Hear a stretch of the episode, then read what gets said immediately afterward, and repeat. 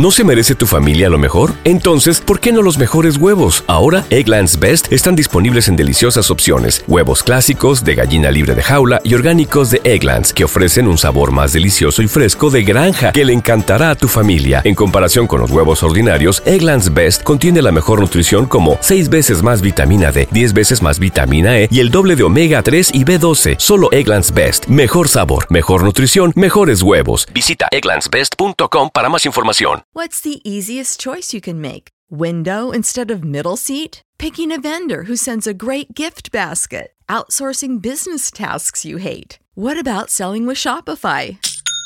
Whether you're selling a little or a lot, Shopify helps you do your thing, however you cha-ching. Shopify is the global commerce platform that helps you sell at every stage of your business. From the launch your online shop stage to the first real life store stage, all the way to the did we just hit a million orders stage. Shopify's there to help you grow. Whether you're selling scented soap or offering outdoor outfits, Shopify helps you sell. Wherever and whatever you're selling, Shopify's got you covered. Sign up for a $1 per month trial period at shopify.com slash try. Go to shopify.com slash try now to grow your business, no matter what stage you're in. Shopify.com slash try.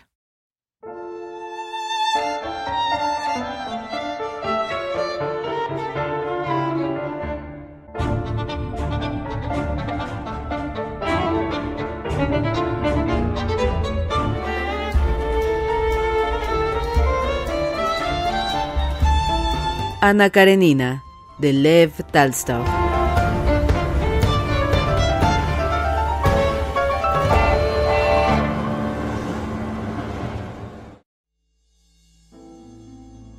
Liobin no podía mirar con calma a su hermano ni permanecer tranquilo en su presencia. Al entrar en la alcoba del paciente, sus ojos y su atención se nublaban y no lograba ver ni comprender los detalles del estado de Nicolás. Notaba el terrible olor, veía la suciedad y el desorden, su actitud, sus gemidos, pero tenía la sensación de que no podía hacer nada. No se le ocurría para ayudarle la idea de estudiar cuidadosamente el estado de su hermano, de observar cómo se hallaba bajo la manta el cuerpo del enfermo, cómo tenía dobladas sus enflaquecidas piernas y espaldas, a fin de hacerle adoptar una posición que le aliviara en algo sus sufrimientos. Cuando pensaba en esos detalles, un escalofrío le recorría hasta la médula. Estaba persuadido de que era imposible hacer nada, ni para prolongar la vida de Nicolás, ni para atenuar sus sufrimientos. El enfermo adivinaba el sentimiento de su hermano, su conciencia respecto a la inutilidad de toda ayuda y se irritaba, cosa que apenaba doblemente a Liobin. Estar en el cuarto del enfermo le atormentaba, y no estar en él le parecía peor aún. No hacía, pues, más que entrar y salir bajo diferentes pretextos, sintiéndose incapaz de quedarse solo. Kitty sentía, pensaba y obraba muy diversamente. El enfermo había despertado en ella compasión, y la compasión produjo en su alma de mujer un sentimiento que nada tenía que ver con el de repugnancia y horror que había despertado en su marido, y que se expresaba en la necesidad de obrar, enterarse con todo detalle del estado del paciente y hacer lo posible para ayudarle. No dudando de que debía de hacerlo, no dudaba tampoco de la posibilidad de realizarlo, y enseguida puso manos a la obra, los detalles cuyo pensamiento aterraban a su marido ocuparon desde el primer momento la atención de Kitty. Envió a uno a buscar el médico, envió a otro a la farmacia, mandó a la criada que venía con ella y a María Nikolaevna a barrer el suelo, limpiar el polvo y fregar. Por su parte, no se quedaba tampoco atrás. Limpiaba un objeto, ponía en orden otro, arreglaba las ropas bajo la manta, por orden suya se sacaban cosas de la habitación del enfermo y se llevaban otras de más utilidad. Entraba ella misma en la habitación sin preocuparse de hallar clientes en el pasillo, traía la alcoba del enfermo sábanas, toallas, almohadas, camisas y otras veces, ya usadas, las sacaba de ella. El criado que servía la comida a los ingenieros en la sala común acudía a veces a la llamada de Kitty con irritado semblante, pero no podía desatender las órdenes que ella le daba, porque lo hacía con tan suave insistencia que no se la podía desobedecer.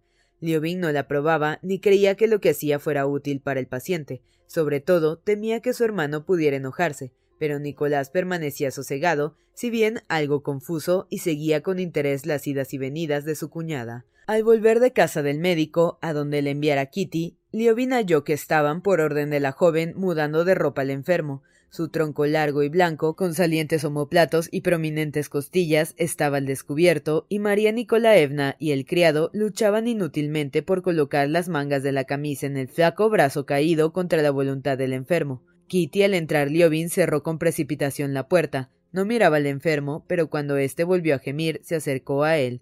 Vamos, dijo, no se acerque. Yo mismo, repuso él irritado. Kitty comprendió que Nicolás se avergonzaba de aparecer desnudo en su presencia. No le miro, no, repuso ella arreglándole la manga. María Nicolaevna, pase allí y póngale ese lado, añadió.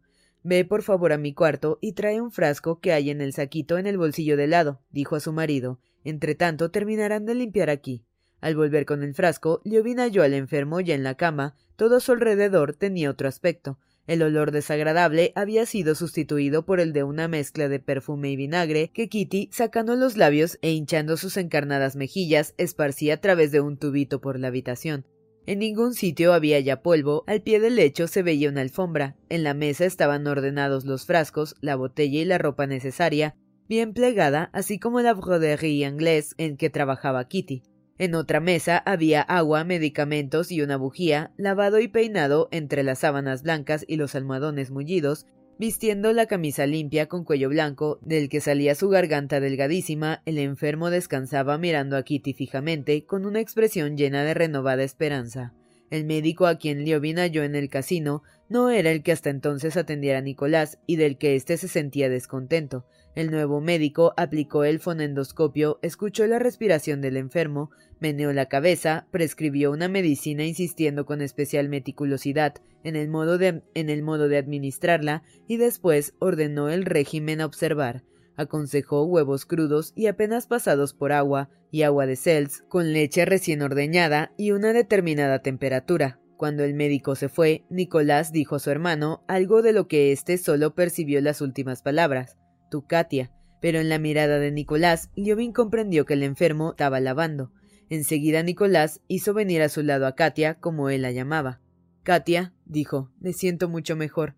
Con usted me habría curado hace tiempo. Estoy muy bien. Le tomó la mano y fue a llevarla a sus labios, pero temiendo que ello le desagradase, desistió de su propósito y soltándole la mano se limitó a acariciarla. Kitty con ambas manos estrechó la del enfermo. Ahora póngame del lado izquierdo y váyase a dormir, dijo Nicolás.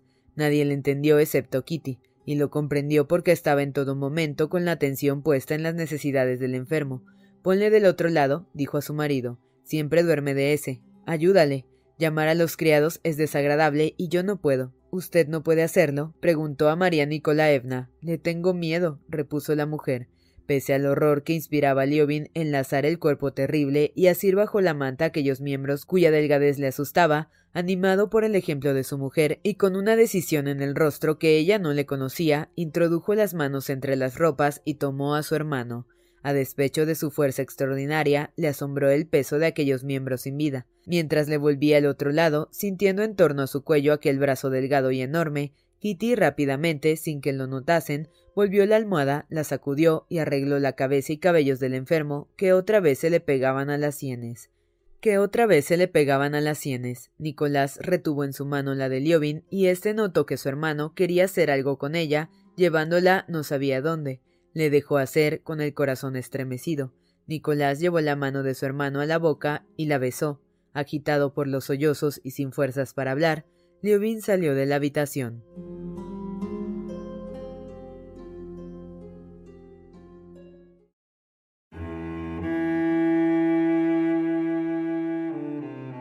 Ha descubierto a los niños y a los pobres de espíritu lo que ha ocultado a los sabios, pensaba Liobin de su mujer mientras hablaba con ella aquella noche. Evocaba las palabras del Evangelio no porque se considerase sabio, sino porque no podía ignorar que era más inteligente que su mujer y que Agafia Mikhailovna, ni podía desconocer tampoco que cuando pensaba en la muerte lo hacía con todas las fuerzas de su alma.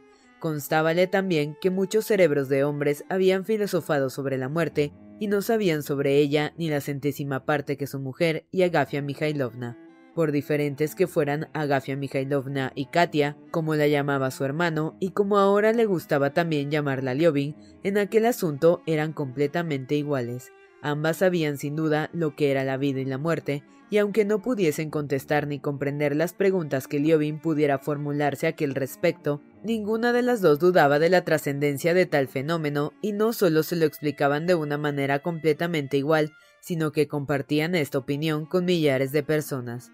La prueba de que ambas sabían muy bien lo que era la muerte era que las dos conocían cómo se tenía que obrar con los moribundos sin asustarse de ellos, en cambio, Liobin y otros que hablaban a menudo de la muerte era indudable que la ignoraban, puesto que la temían y no sabían cómo obrar en su presencia.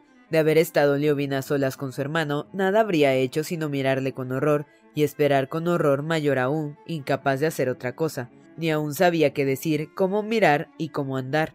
Hablar de otras cosas secundarias le parecía ofensivo para el enfermo, y hablar de la muerte, de cosas sombrías, le resultaba imposible también. Si le miro pensará que le estudio, si no le miro que pienso en otra cosa, si ando de puntillas se molestará y andar con naturalidad sería vergonzoso. Kitty, al contrario, no tenía tiempo de pensar en ello. Ocupada solo de su enfermo, parecía tener clara conciencia de la conducta que había que seguir con él, y lograba salir airosa en todo lo que intentaba.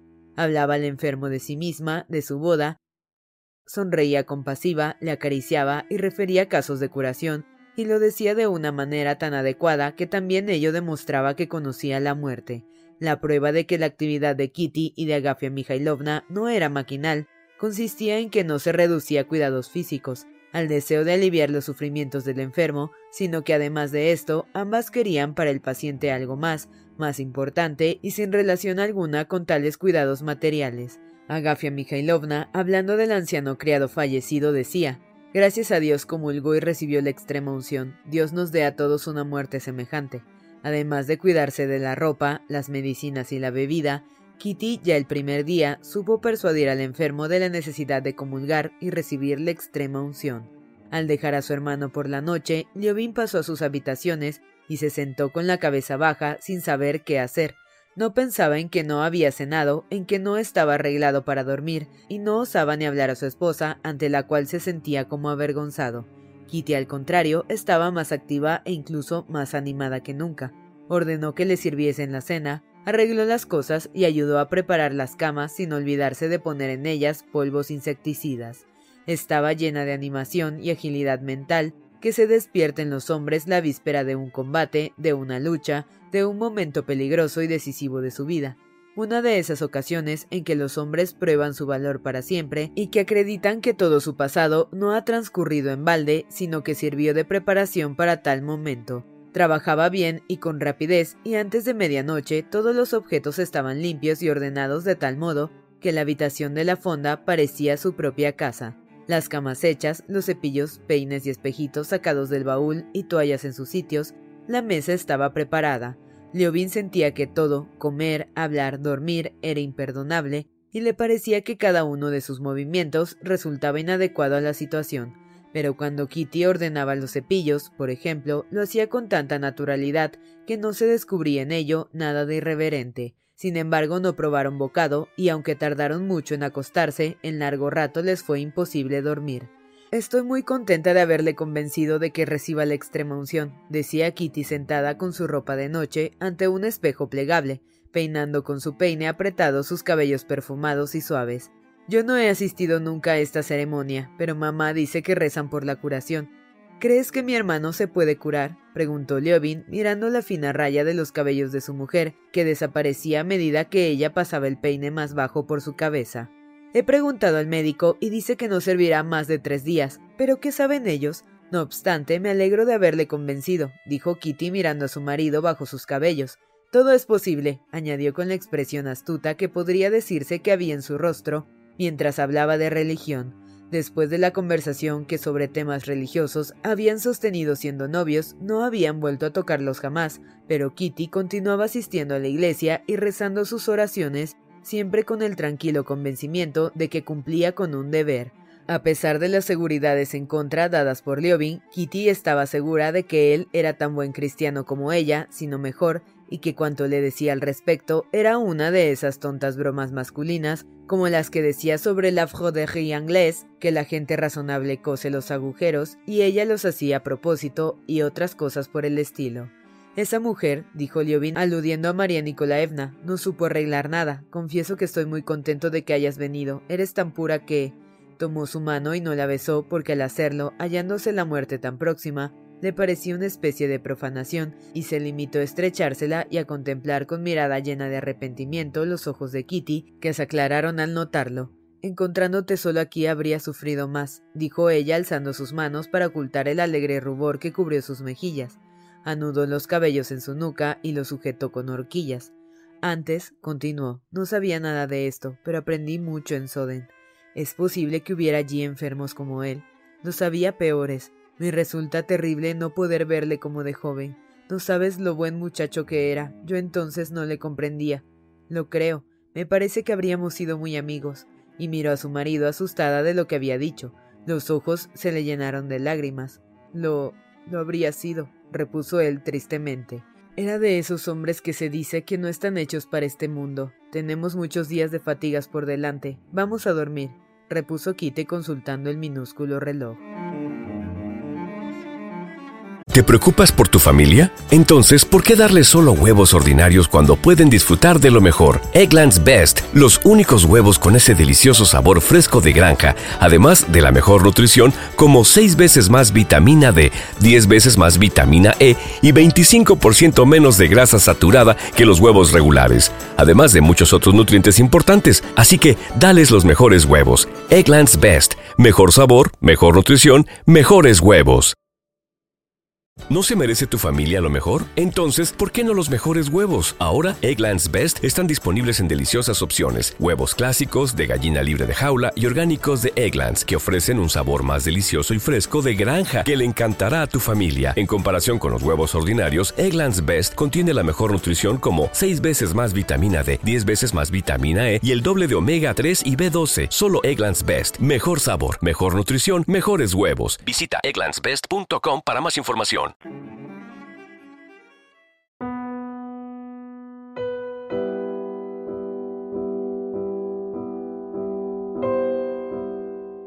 Al día siguiente, el enfermo comulgó y recibió la extrema unción. Durante la ceremonia, Nicolás oró con fervor. En sus grandes ojos, fijos en la imagen puesta sobre la mesa, plegada y cubierta con un paño de color, había tanta imploración vehemente, tanta esperanza, que Liobin le miraba aterrado, porque sabía que aquella imploración y aquella esperanza harían más dolorosa la separación de la vida que su hermano amaba tanto. Liobin conocía a Nicolás y su modo de pensar. Le constaba que su falta de fe no procedía de que le fuera más cómodo vivir sin ella, sino de que poco a poco las explicaciones científicas de los fenómenos universales la habían borrado de su alma. El retorno, pues, de su hermano a la fe no era sincero hijo de la reflexión, sino momentáneo, egoísta, nacido de una vana esperanza de curarse.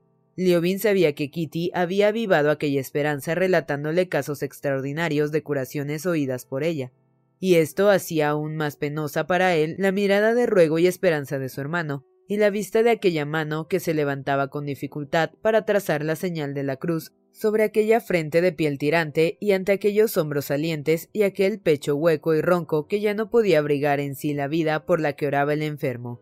Durante la ceremonia, Leovin hizo lo que, a pesar de su incredulidad, había hecho en tantas ocasiones, dirigirse a Dios y suplicarle Si existes, haz que cure este hombre, y así nos salvarás a él y a mí. A raíz de la extrema unción, el paciente experimentó una repentina mejoría, en una hora no tosió, ni una vez sonreía, besaba la mano de Kitty, le daba las gracias con lágrimas en los ojos, decía que se sentía bien y fuerte, que no le dolía nada y tenía apetito.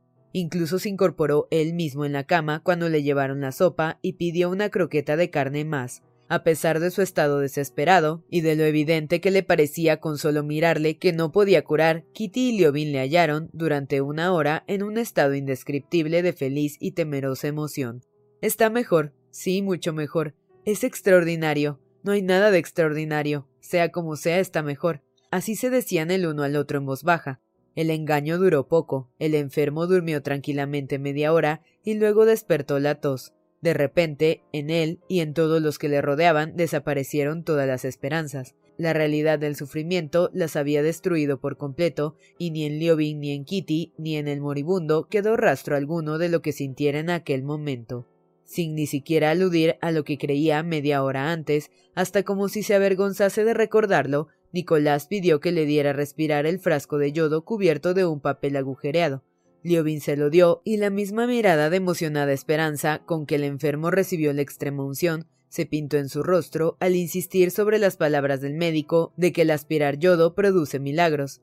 ¿No está Katy aquí? preguntó Nicolás mirando la habitación cuando su hermano repitió de mal grado las palabras del médico. Si no está, te diré que he hecho todo esto por ella. Es tan buena. Pero ni tú ni yo podemos engañarnos. En esto sí que creo. Y oprimiendo el frasco con su mano huesuda, comenzó a aspirar el yodo. A las ocho de la noche, mientras Liobin y su mujer tomaban el té en su habitación, María Nikolaevna llegó corriendo sofocada. Ha perdido el color y le tiemblan los labios, dijo. Está muriéndose. Temo que muera enseguida. Los tres se apresuraron. Nicolás estaba incorporado en la cama, apoyado en el brazo, con la larga espalda inclinada y la cabeza muy baja. ¿Qué sientes? preguntó Liobin después de un silencio. Siento que me voy, repuso el enfermo con dificultad, pero con gran precisión, pronunciando lentamente las palabras sin alzar la cabeza y no dirigiendo más que los ojos hacia arriba, sin llegar al nivel del rostro de su hermano. Katia, váyase, añadió luego. Liobin se levantó de un salto y en voz baja pero decidida suplicó a su mujer que saliera. Me voy, dijo de nuevo Nicolás. ¿Por qué te lo figuras? respondió Liobin por decir algo. Porque me voy, insistió Nicolás como si hubiese tomado apego a la palabra. Esto es el fin. María Nicolaevna se acercó a él. Harías mejor entenderte en la cama. Te encontrarías más cómodo, dijo. Pronto estaré tendido, repuso Nicolás en voz baja. Y muerto agregó con amarga ironía. Bueno, tenme si quieres. Liobin colocó a su hermano de espaldas, se sentó a su lado y conteniendo la respiración le miró a la cara.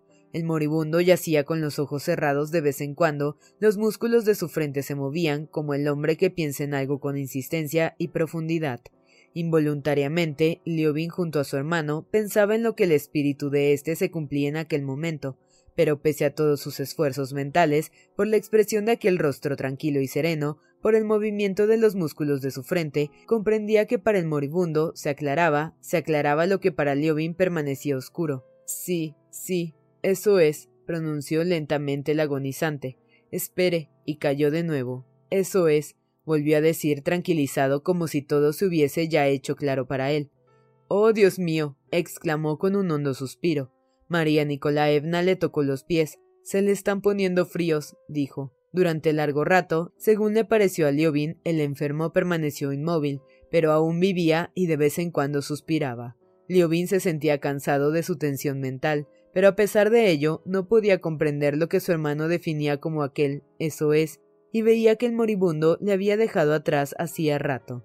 Ya no pensaba en la muerte en sí, sino en lo que debía hacer ahora, cerrarle los ojos, vestirle, tapar el ataúd, y lo que era más extraño, se sentía indiferente del todo, no experimentaba ni pena ni dolor por la muerte de su hermano, y menos aún piedad por él. Más bien experimentaba un sentimiento de envidia por lo que sabía ahora el agonizante y él ignoraba. Mucho tiempo permaneció junto al lecho, esperando el fin, pero el fin no llegaba. La puerta se abrió y Kitty apareció en el umbral. Liobin se levantó para detenerla, mas al disponerse a hacerlo, sintió un movimiento del moribundo. No te vayas, dijo Nicolás adelantando la mano. Liobin se la tomó y con la otra hizo a su mujer una enojada señal para que saliera. Media hora, una hora, permaneció con la mano del agonizante en la suya. Ya no pensaba en la muerte, pensaba en lo que estaría haciendo Kitty que se encontraba en la habitación de al lado. En sí, el médico tendría casa propia y sentía deseos de comer y dormir. Soltó suavemente la mano de Nicolás y tocó sus pies. Estaban fríos, pero el enfermo respiraba aún. Otra vez, Liobin se dispuso a irse hacia la puerta, y otra vez su hermano se movió y dijo No te vayas. Amaneció. El enfermo seguía lo mismo. Liobin con cuidado soltó su mano, se fue a su cuarto sin mirar al moribundo y se durmió. Al despertar, en vez del anuncio de la muerte de Nicolás como esperaba, supo que seguía igual, había vuelto a sentarse en la cama, tosía, comía, hablaba, no mencionaba la muerte e insistía en sus esperanzas de curarse. Estaba más huraño e irritable que anteriormente. Nadie, ni aun su hermano ni Kitty, podían calmarle. Se enfadaba contra todos, decía a todos cosas desagradables, Les reprochaba sus sufrimientos e insistía que le llamaran a un médico de Moscú. A todas las preguntas contestaba con la misma rencorosa expresión de reproche. Sufro horriblemente de un modo insoportable. Sufría cada vez más, en efecto, sobre todo de desolladuras que ya no era posible curar, y sentía una irritación creciente contra los que le rodeaban, a quienes culpaba de todo, y en especial de que no hicieran venir al médico de Moscú. Kitty procuraba ayudarle con todas sus fuerzas, pero era en vano, y Liobin veía que aunque no quisiese reconocerlo, ella misma se atormentaba física y moralmente. El sentimiento de que aquel hombre había de morir, experimentado por todos la noche en que se había despedido de la vida, cuando llamó a su hermano, casi había desaparecido. Todos sabían que el fin era inevitable y que no podía tratar. El único deseo de todos era que muriese cuanto antes, pero lo ocultaban y le daban medicinas, buscaban médicos y drogas y le engañaban y se engañaban a sí mismos. Todo era una mentira vil, ultrajante, sacrílega, y la mentira causaba tanto mayor dolor a Liobin cuanto que era entre todos quien más amor sentía por el enfermo. Preocupado desde tiempo atrás por la idea de reconciliar a sus dos hermanos antes de que muriese Nicolás, había escrito a Sergio Ivanovich y al recibir respuesta de éste, la leyó el enfermo. Sergio Ivanovich decía que le era imposible ir, pero pedía perdón a su hermano con las expresiones más conmovedoras. El enfermo no dijo nada. ¿Qué contesto? preguntó Liobin. Supongo que ya no estarás enfadado contra él. Ni lo más mínimo, repuso Nicolás con irritación al oír la pregunta de Liobin. Escríbele que me envíe el médico. Pasaron otros tres terribles días. El enfermo seguía igual, Cuantos le veían experimentaban ahora el deseo de que muriese pronto. El dueño y el criado de la fonda, todos los huéspedes, el médico, María Nikolaevna, Liovin y Kitty. El único que no lo expresaba era él, que continuaba por el contrario indignándose de que no hiciesen venir el médico de Moscú, seguía tomando medicinas y hablaba continuamente de vivir. Solo en algunas ocasiones, cuando el opio le proporcionaba el olvido de sus sufrimientos, decía medio dormido lo que los demás pensaban en su interior. Ojalá venga el final cuanto antes, o bien, ¿cuándo terminará todo esto? Los sufrimientos aumentando gradualmente le preparaban para la muerte. Cualquier posición que adoptase le hacía sufrir, no perdía en ningún momento la conciencia de su estado, y no había un lugar ni un músculo de su cuerpo que no padeciera y le atormentara. Hasta el recuerdo, la impresión, la idea de que el cuerpo despertaban en él tanta repugnancia como el cuerpo mismo, la presencia de los demás, sus conversaciones, los propios recuerdos, todo eran para él motivo de martirio. Cuando le rodeaban lo sentían, y en su presencia se constreñían inconscientemente sus ademanes y conversaciones y en la expresión de sus dedos. La vida del enfermo les unía en un mismo sentimiento de que sufrían y en el deseo de librarse de aquel sufrimiento. En él se cumplía evidentemente esa transformación que lleva a mirar la muerte como la satisfacción de los deseos, como una felicidad. Antes, cualquier deseo producido por un dolor o una necesidad, hambre, sed, fatiga, se satisfacía por función de su cuerpo produciéndole un placer, pero ahora sus privaciones y sufrimientos no obtenían satisfacción y el intento de satisfacerlos no hacía sino producir nuevas torturas. Por esto, todos sus deseos se juntaban ahora en un único deseo, librarse de todos sus sufrimientos, librándose del cuerpo, que era el origen de ellos. Mas como no encontraba palabras para expresar aquel deseo, continuaba por costumbre reclamando la satisfacción de aquellos deseos que no podían satisfacerse ya. Vuélvanme del otro lado, decía, y a continuación pedía que le pusiesen de nuevo del lado de antes. Tráiganme caldo, llévense ese caldo. Cuéntenme algo, ¿por qué se callan? Y en cuanto empezaban a hablar cerraba los ojos y expresaba cansancio, indiferencia y repugnancia. El décimo día de llegar a la ciudad, Kitty enfermó. Tenía dolor de cabeza y mareo, y en toda la mañana no pudo levantarse. El médico afirmó que la enfermedad provenía de fatiga y emociones y le recomendó tranquilidad espiritual. Pero después de comer, Kitty se levantó y fue como siempre con su labor a la habitación del enfermo. Él la miró seriamente al verle entrar y sonrió con desagrado cuando Kitty le dijo que se sentía mal. Todo aquel día el enfermo estuvo sonándose sin cesar y gimiendo. De repente, su rostro se aclaró por un momento y bajo el bigote se dibujó una sonrisa. Las mujeres allí presentes comenzaron a arreglarlo. ¿Cómo se encuentra? le preguntó Kitty. Me duele, repuso él con dificultad. ¿Dónde? En todas partes. Ya verá, ya verán cómo hoy se muere, dijo María Nikolaevna en voz baja. pero el enfermo, muy sensible, pudo oírlo como observó Liobin. Nicolás lo oyó en efecto, mas tales palabras no le produjeron impresión. Su mirada seguía teniendo la misma expresión concentrada y de reproche. ¿Por qué piensa usted eso? le preguntó Liobin cuando salió con ella al pasillo. Porque ha estado cogiendo. Porque ha estado cogiéndose, respondió María, respondió María Nicolaevna. ¿Qué quiere decir cogiéndose? Esto, dijo María Nicolaevna, tirando de los pliegues de su vestido. Liobin notó que en efecto Nicolás se pasaba el día cogiéndose las ropas y tirando de ellas como para arrancárselas. La predicción de la mujer fue exacta. Al anochecer el enfermo ya no tenía fuerzas para alzar las manos y no hacía más que mirar ante sí con reconcentrada expresión en su mirada. Incluso cuando Kitty y su hermano se inclinaban sobre él de modo que pudiera verles, seguía mirando de la misma manera. Kitty llamó al sacerdote para rezar la oración de los agonizantes. Mientras el sacerdote recitó la oración, el enfermo no dio señal alguna de vida, pero hacia el final se estiró, suspiró y abrió los ojos. Liovin, Katia y María Nicolaevna estaban junto a su lecho. Concluida la oración, el sacerdote tocó la fría frente con el crucifijo, luego le envolvió lentamente en la estola y tras un silencio de un par de minutos, tomó la manaza fría y flácida. Ha muerto, dijo el sacerdote, y se dispuso a alejarse. Pero entonces los labios de Nicolás se movieron y claros en el silencio, brotando de las profundidades del pecho, se oyeron unos sonidos decisivos y penetrantes. Todavía no. Pronto, pronto. Su rostro se aclaró por un momento y bajo su bigote se dibujó una sonrisa. Las mujeres presentes comenzaron a arreglarlo. El aspecto de su hermano y la proximidad de la muerte renovaron en Liobin el sentimiento de horror que le invadiera aquella noche de otoño en que Nicolás había llegado a la finca, en el pueblo, ante lo que había de enigmático, de próximo e inevitable en la muerte. Ahora este sentimiento era más vivo que antes, se sentía menos capaz aún de penetrar en su misterio, y veía su inminencia más terrible aún. Pero ahora sentía que la proximidad de su mujer le salvaba de la desesperación, a despecho de la muerte, experimentaba la necesidad de vivir y de amar.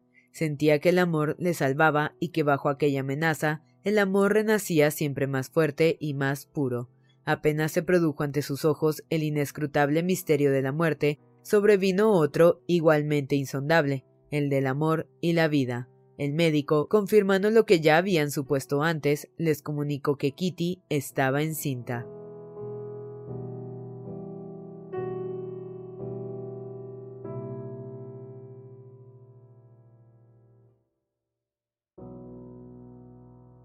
¿No se merece tu familia lo mejor? Entonces, ¿por qué no los mejores huevos? Ahora, Egglands Best están disponibles en deliciosas opciones. Huevos clásicos, de gallina libre de jaula y orgánicos de Egglands, que ofrecen un sabor más delicioso y fresco de granja que le encantará a tu familia. En comparación con los huevos ordinarios, Egglands Best contiene la mejor nutrición como 6 veces más vitamina D, 10 veces más vitamina E y el doble de omega 3 y B12. Solo Egglands Best. Mejor sabor, mejor nutrición, mejores huevos. Visita egglandsbest.com para más información. ¿No se merece tu familia lo mejor? Entonces, ¿por qué no los mejores huevos? Ahora, Egglands Best están disponibles en deliciosas opciones. Huevos clásicos, de gallina libre de jaula y orgánicos de Egglands, que ofrecen un sabor más delicioso y fresco de granja que le encantará a tu familia. En comparación con los huevos ordinarios, Egglands Best contiene la mejor nutrición como 6 veces más vitamina D, 10 veces más vitamina E y el doble de omega 3 y B12. Solo Egglands Best. Mejor sabor, mejor nutrición, mejores huevos. Visita egglandsbest.com para más información.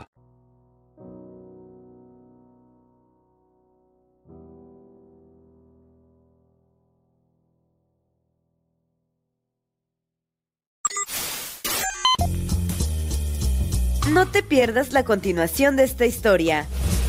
Capítulos todos los lunes, miércoles y viernes. Suscríbete. El Cuentero, con historias para tus oídos.